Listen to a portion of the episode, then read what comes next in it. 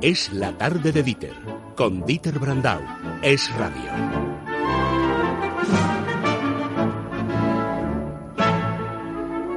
Hay veces que uno se encuentra ante situaciones, noticias, informaciones que son difíciles de explicar.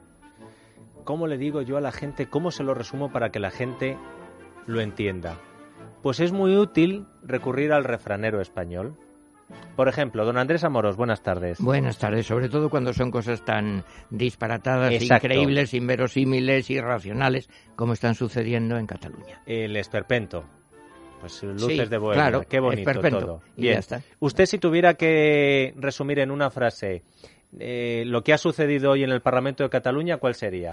Bueno, pues mira, he encontrado en un libro que acaba de salir, ahora comentaré cuál es, se- una frase curiosa. Todo ha quedado en agua de borrascas. Claro. Eh, Es una confusión, por supuesto, porque es borrascas en vez de borrajas.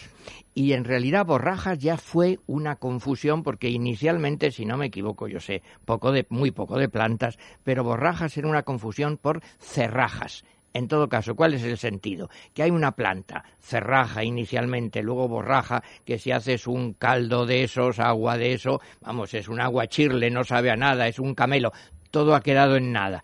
Pues esto todo ha quedado en nada, pero con borrascas a la vez. O sea, vamos a armar jaleo, el teatro, pero todo en realidad nada. Hemos hablado el otro día de la riqueza del español, que dices, Sí. oye, yo cojo mucho, eh, si se hace con sentido común, eh, puedes coger un poco de anglicismos por claro, aquí, por supuesto. de lo otro por allá, y, y en este caso, en la mm, mala interpretación, no manipulación, porque no se hace con un sentido de manipular, sino que casi a veces desde la ignorancia. No, que todos nos equivocamos. Todos claro, nos equivocamos, sí, pero oye, sí. dices, ha quedado en agua de borrascas. Claro. Pues tiene, tiene, tiene tiene- más sentido. muchas gracias, tiene más sentido, porque a lo mejor lo de borrajas la gente no lo entiende. Dice, Claro. en agua de borrascas, Dice, oye, sí, vaya borrasca catalana. ¿eh? no seas pájaro de paragüero, amoros. ¿Qué Este es un libro que acaba de publicar Espasa, yo creo que esta semana, y lo ha publicado pues una familia. El autor es Gonzalo Abadía con todos sus hermanos, que sí, o varios hermanos, que si no me equivoco son hijos del conocido economista Leopoldo Abadía y son eh, pues eh, publicistas, abogados, y les divierte porque es verdad que el tema del lenguaje no es exclusivamente, en fin, erudito de profesores, que todos lidiamos con él, y a la gente le atrae mucho. Ellos, ellos han ido reuniendo frases populares, frases hechas, pero sentencias, refranes, que la gente mm, cambia porque se equivoca sin querer. Y entonces han publicado un libro con un título gracioso, No seas pájaro de paragüero, como si fuera un paraguas, en vez de pájaro de mal agüero. Vamos a ver, antes de nada digamos, esto no es un libro científico serio. Sobre esto hay un libro fantástico que es El porqué de los dichos de José María Iribarren. Siempre lo recomendamos, lo mismo Luis Alberto de Cuenca y yo. Pero este es un libro reciente, divertido, para que piense la gente en qué cosas se dicen. Y yo he estado haciéndome pues la lista, leyendo, y decir, bueno, ¿de dónde vienen estas equivocaciones? Pues mira, mm, ¿a qué causa obedecen? En primer lugar, suelen ser confundir una palabra con otra por el sonido, porque suena algo parecido. Por ejemplo, vinos, un vino de beber con domiciliación de origen. Y claro, es con denominación. Los Pero vin- si uno lo piensa bien, oye, el Bueno, domicilio fiscal también su importa en domicilio, esto. Pues sí, no está mal. El no seas pájaro de paragüero por de mal agüero. A, pie, a pies puntillas. Puntillas en vez de juntillas, claro. Fíjate, este seguro que hay muchos de los que te estén escuchando, amoros, que dicen, pero no era a pies Puntillas, claro. no, es que- puntillas. Es que, bueno, suena casi igual. El médico me hace un cacheo general. Hombre, en vez de un chequeo, claro. Depende. Bueno. Porque uno lo ve y dice, vamos a ver, depende, por el sablazo que me ha metido, me ha puesto contra la pared eh, Sí. y me ha hecho el cacheo. Siempre podemos darle la vuelta, pero bueno, arriesgar las vestiduras, pues no, es rasgar, rasgarse las vestiduras, escandalizarse, ni siente ni lo parece, ¿eh? ni siente ni padece. Esa gente que dices es un pánfilo, ese no le afecta a nada, es como un trozo de madera, ni siente ni lo parece en vez de ni lo padece. Pero sin el ni siente ni parece es ni siente ni padece es el pánfilo, Sí. ni siente ni lo parece es el desalmado. Y a esa parte yo, es que yo le voy encontrando su, por ejemplo, este que estoy viendo yo ahora. en todas partes cuecen almas. Bueno, me encanta. bueno, es me que eso, encanta. eso era al final, porque es que ya se llegan a verdaderos disparates. Estábamos solo con sonidos semejantes, ¿no?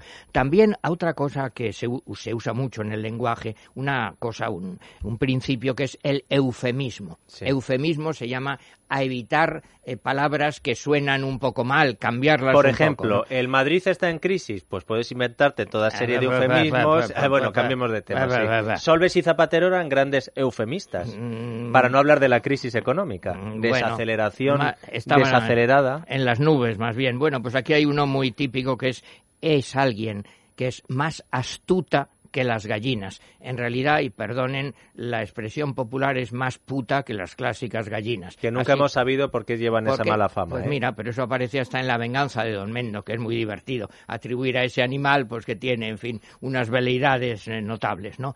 Luego, confundir una palabra con otra, que eso es muy frecuente, no solo por el sonido, mm, sino porque al pie del camión. En vez de al pie del cañón, claro, al pie del cañón está ahí para luchar. Al pie del camión, ¿qué está haciendo? En fin, va a arreglar la rueda, no sé. Y otra cosa que son, son pintorescas, no se pueden poner vallas al cielo Pero no era el campo. Claro, es al campo, dice, hombre, no se puede cerrar algo, hay algo que todo está libre y así, pero claro, vayas al cielo, ¿cómo vas a poner una Esta valla fase- en el cielo? Esta fase es muy del Papa actual, ¿eh? Eh, de poner mm, vallas. a- No, también, O paso de, o palabra. de Cortázar en broma también, que es, muy típico. El derecho canónigo. Hombre, para las ensaladas está muy Claro, bien. es muy, ah, sí, a mi mujer le gustan y compras los canónigos, pues, pues ya está, ¿no?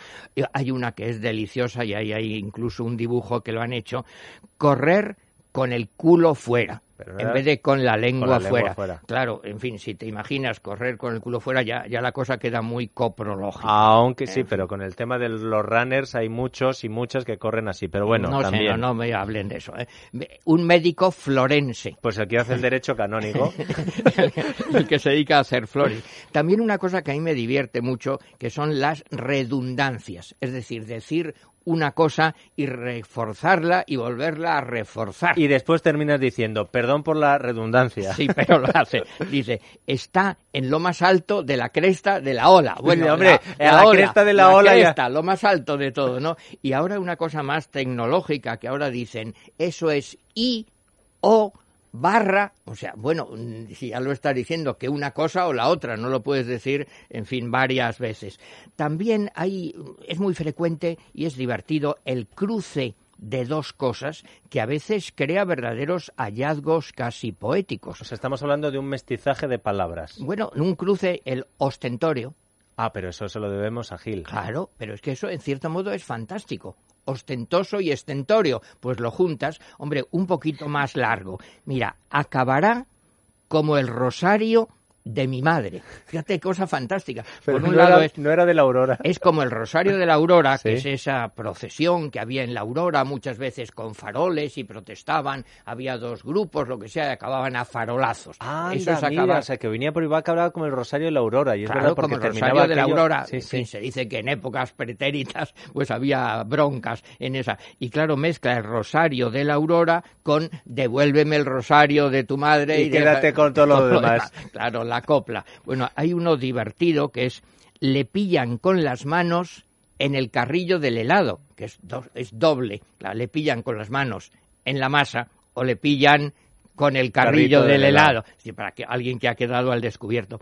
Una cosa, un diminutivo. Hablar a calzoncillo quitado. Hombre, Hombre. quedó ya un poquito fino. e- erótico. Podrían ¿no? haber dicho también slip.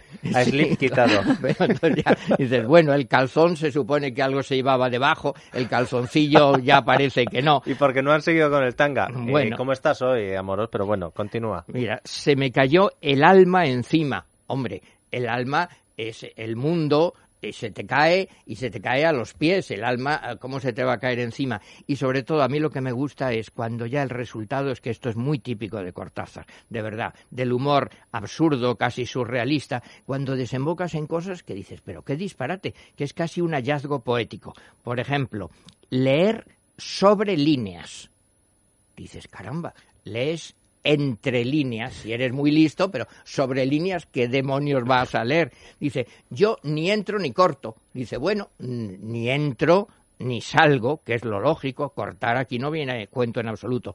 Construir, dice, eso es construir castillos en el suelo. Esto es de folclórica, sí. Bueno, claro, pero los castillos se construyen en el suelo, claro. Lo que es un absurdo son los castillos en el aire, los castles in the wind, algo así. En todas partes has dicho cuecen almas, como se van a cocer almas, o cuecen habas.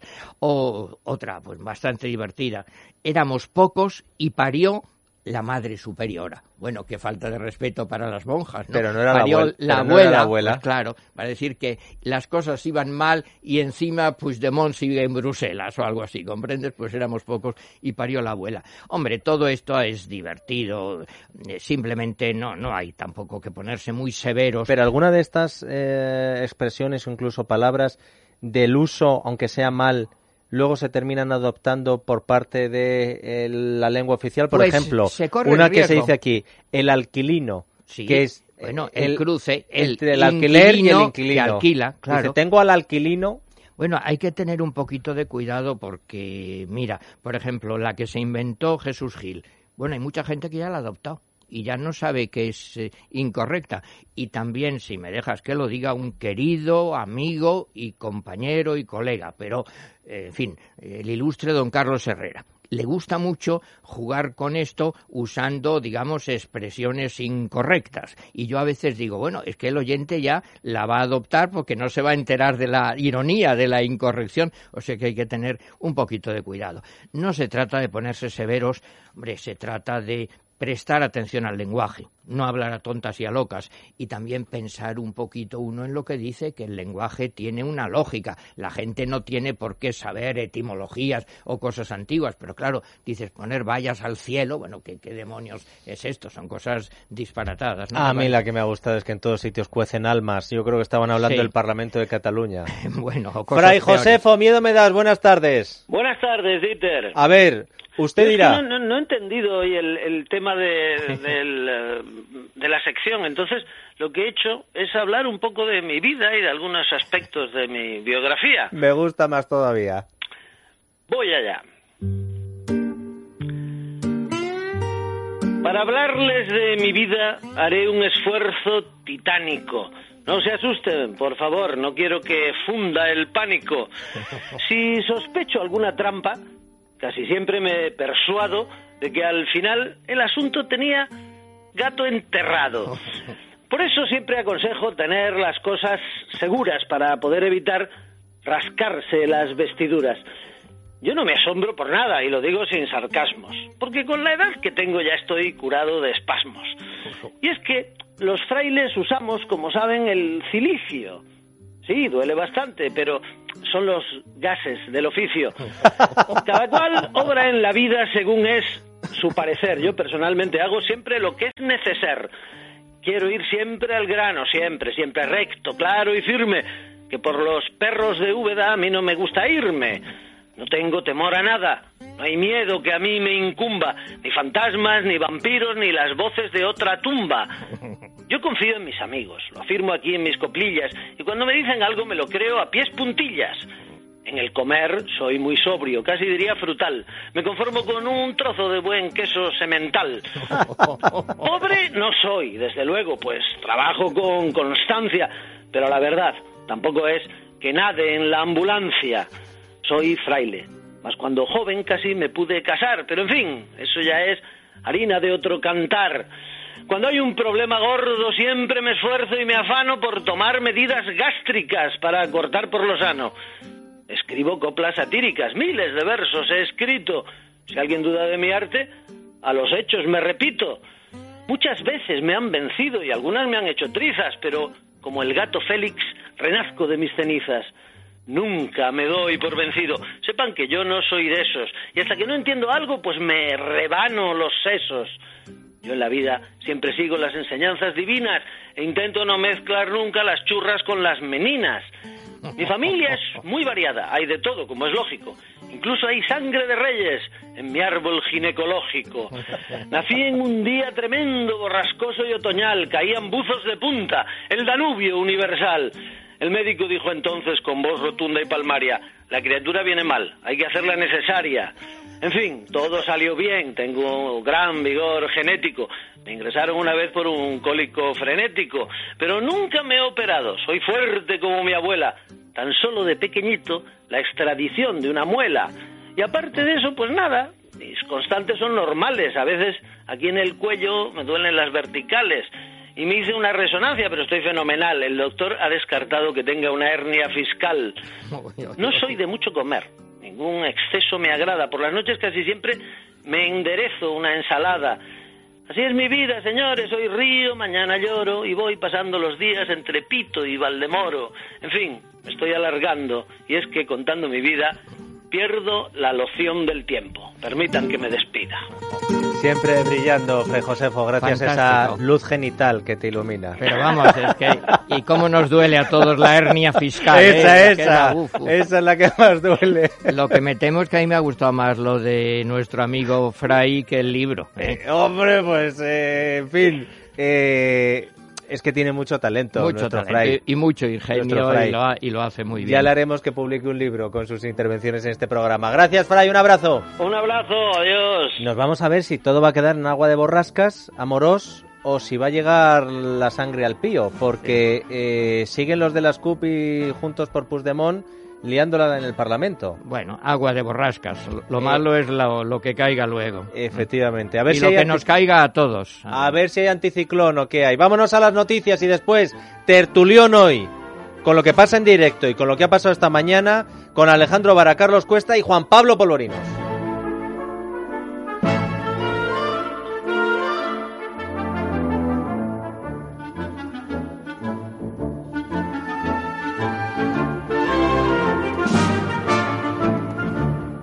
Es la tarde de Dieter, con Dieter Brandau. Es radio.